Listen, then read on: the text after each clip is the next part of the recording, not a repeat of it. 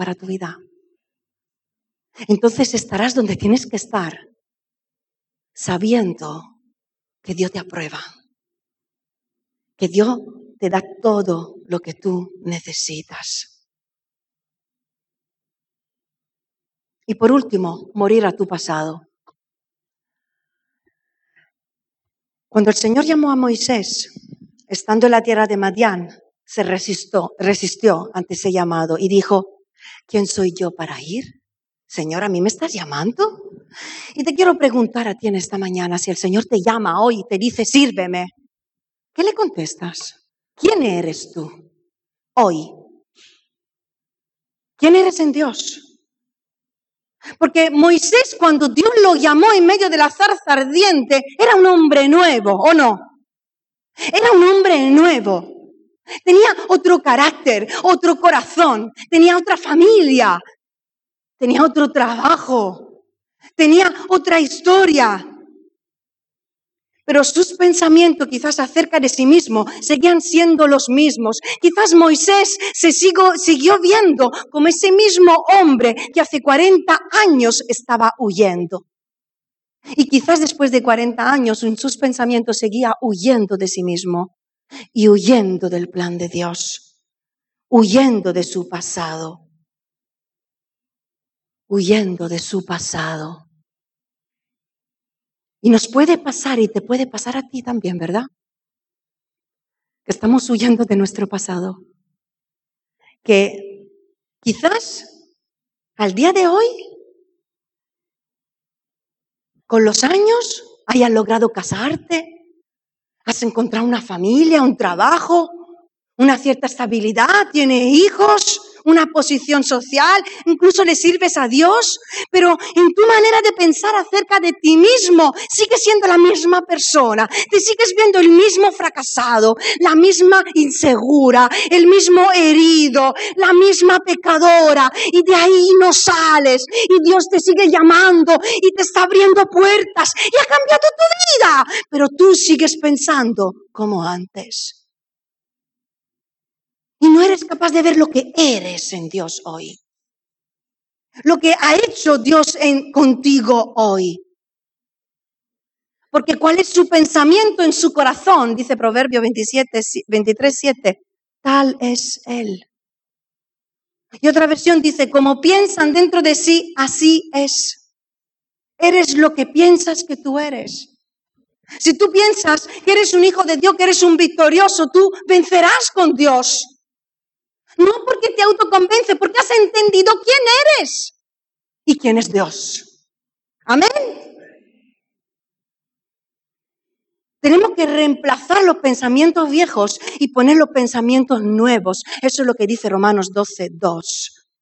Si no, lo actual nunca nos parecerá real. Así que, ¿qué fue lo que usó el Señor para darle seguridad a Moisés. Esto es un bastón, ¿eh? que ya me han dicho, ya, dice, tú ya vienes con bastón. Vamos a hacer que es una vara. ¿Qué usó Moisés para darle seguridad? Dios para darle seguridad a Moisés. Una vara. Y con eso termino. ¿Qué representa la vara? No era algo mágico, porque la vara en sí no tenía magia. La magia, si así la queremos llamar, venía de Dios. El poder venía de Dios. Y del interior de Moisés por haber entendido quién era en Dios. La vara representa, ¿de qué estaba hecha la vara? La vara de Moisés estaba hecha de madera. ¿A qué os hace pensar la madera? La vara representa, entiendo yo, el poder de la cruz. El poder de Dios en acción en la vida de todos aquellos que ponen su fe en Jesús, en Jesús resucitado. La vara representa el poder del Espíritu Santo en acción en todos aquellos que han sido salvados, porque el Espíritu Santo es el poder, es el dinamismo que nos impulsa, que nos usa, que nos da fuerza.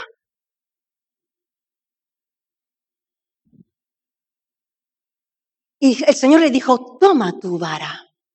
Porque el poder de Dios en nuestra vida lo tenemos que tomar. O lo tomas o lo dejas. Y tienes que tomarlo y apoderarte del poder de Dios para luchar en tu batalla y vencer cada una de tus batallas con el poder de Dios en tu mano. Pero la vara también representa la vida de Moisés, representa su debilidad y su fortaleza a la vez en depender de Dios. Porque el Señor le preguntó, ¿qué es lo que tienes en la mano? Una vara, tómala.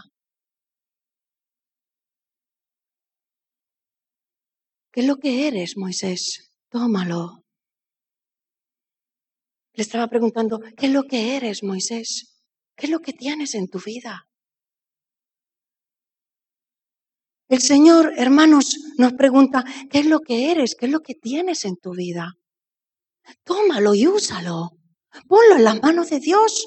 Sea mucho, sea poco, como el muchacho que tenía unos panes y unos peces. Con lo que eres, con lo que tienes, sirve a Dios. Ponlo en las manos de Dios y Él hará milagros y señales y prodigios con su poder, pero con lo poco que tú tienes, una simple vara, tu vida.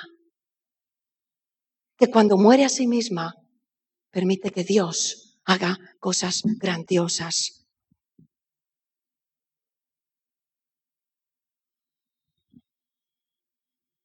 Y por último, la vara representa la nueva vida de Moisés. Era un pastor de ovejas. Su vida ya había cambiado.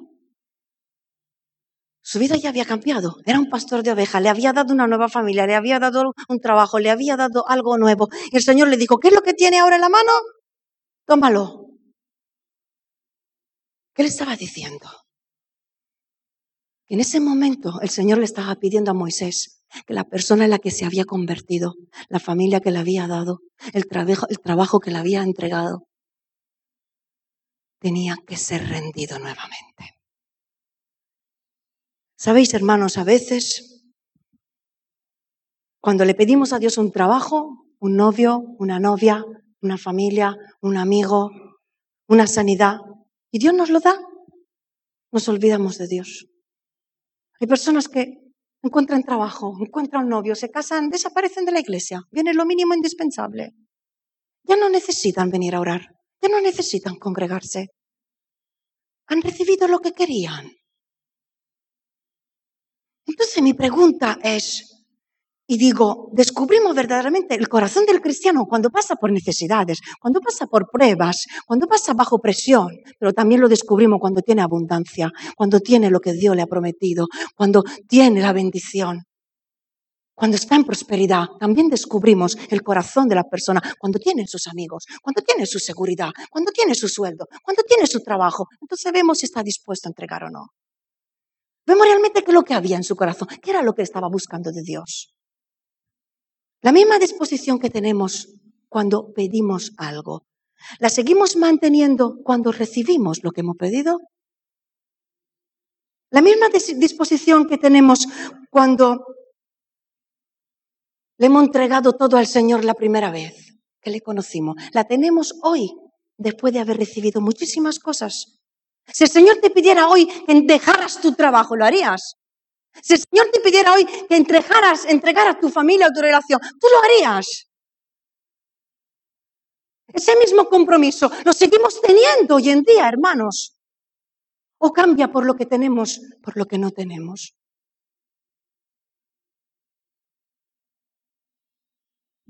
Yo creo que es tiempo de rendirle todo a Dios. Todo lo que somos, todo lo que éramos. Dejar de huir de nuestro pasado y buscar la voluntad de Dios, buscar su presencia. Entregarle nuestro yo más profundo, nuestros deseos, nuestros sueños, nuestras heridas, nuestros pecados, nuestras debilidades, nuestras luchas, nuestras pasiones. Entregarle nuestras fuerzas, nuestras fortalezas, para que Él derribe los ídolos y nuestra propia carne y pueda crecer Él en nosotros. Es necesario que Él crezca para que yo mengue. Os quiero invitar a cerrar vuestros ojos unos instantes.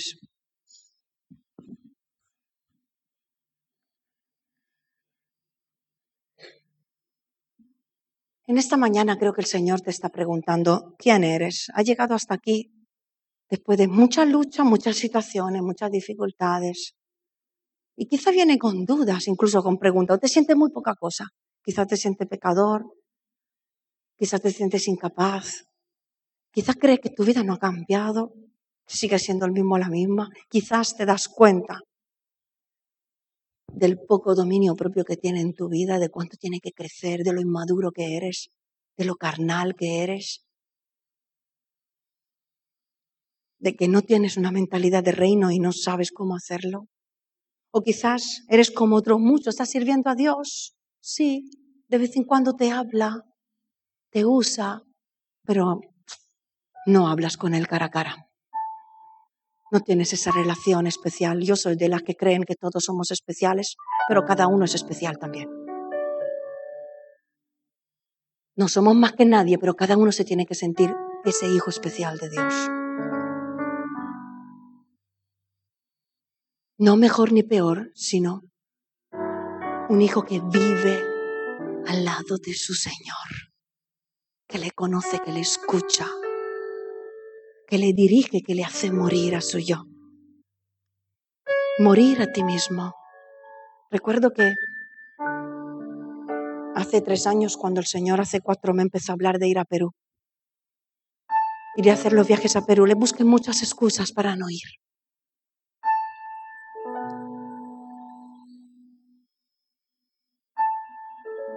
No tengo dinero, mis hijos son pequeños, soy pastora de una iglesia, no soy capaz, tengo miedo.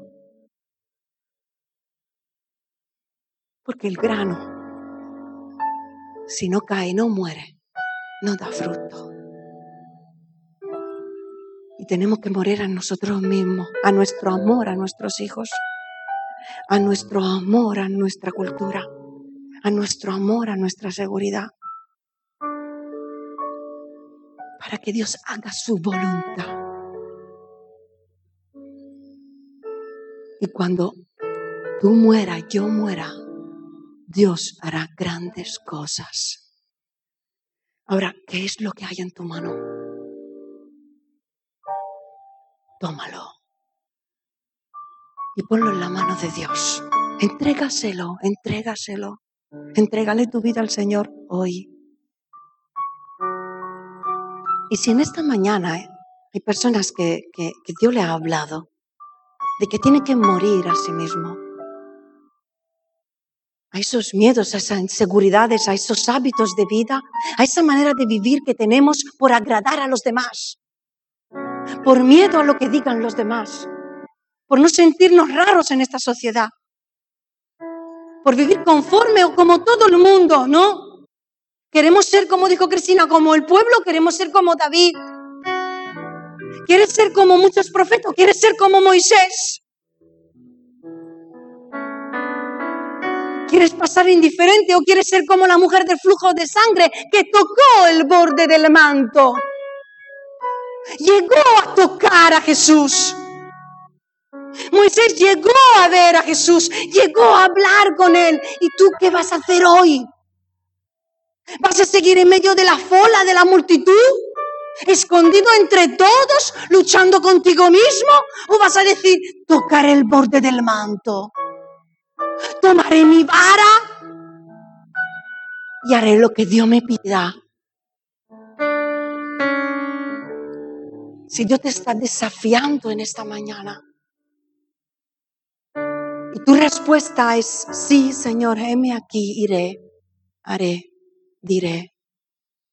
Yo te quiero invitar ahí donde tú estás a ponerte de pie y entregarle tu vida en las manos de Dios.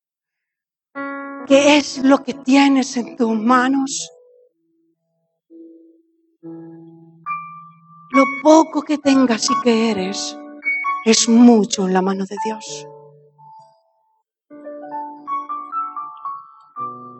Señor, en esta mañana nos presentamos ante ti dándote las gracias, Señor, por tu palabra que nos desnuda, nos exhorta y te, te, damos las gracias porque tú nos exhortas, Señor, nos corriges.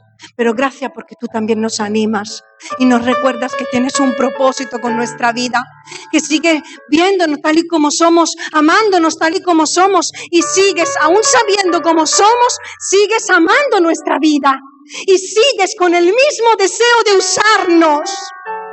Gloria a ti, Señor. Gracias por tu amor, Señor. Enséñanos a amar lo que tú amas. Amar tu corazón y tu presencia. Enséñanos a amar a la gente, amar a tu obra, amar a tu iglesia, amar a los perdidos, amar a las misiones. Enséñanos a entregarnos, Señor, completamente en tus manos. Derriba toda, todo ídolo en nuestra vida.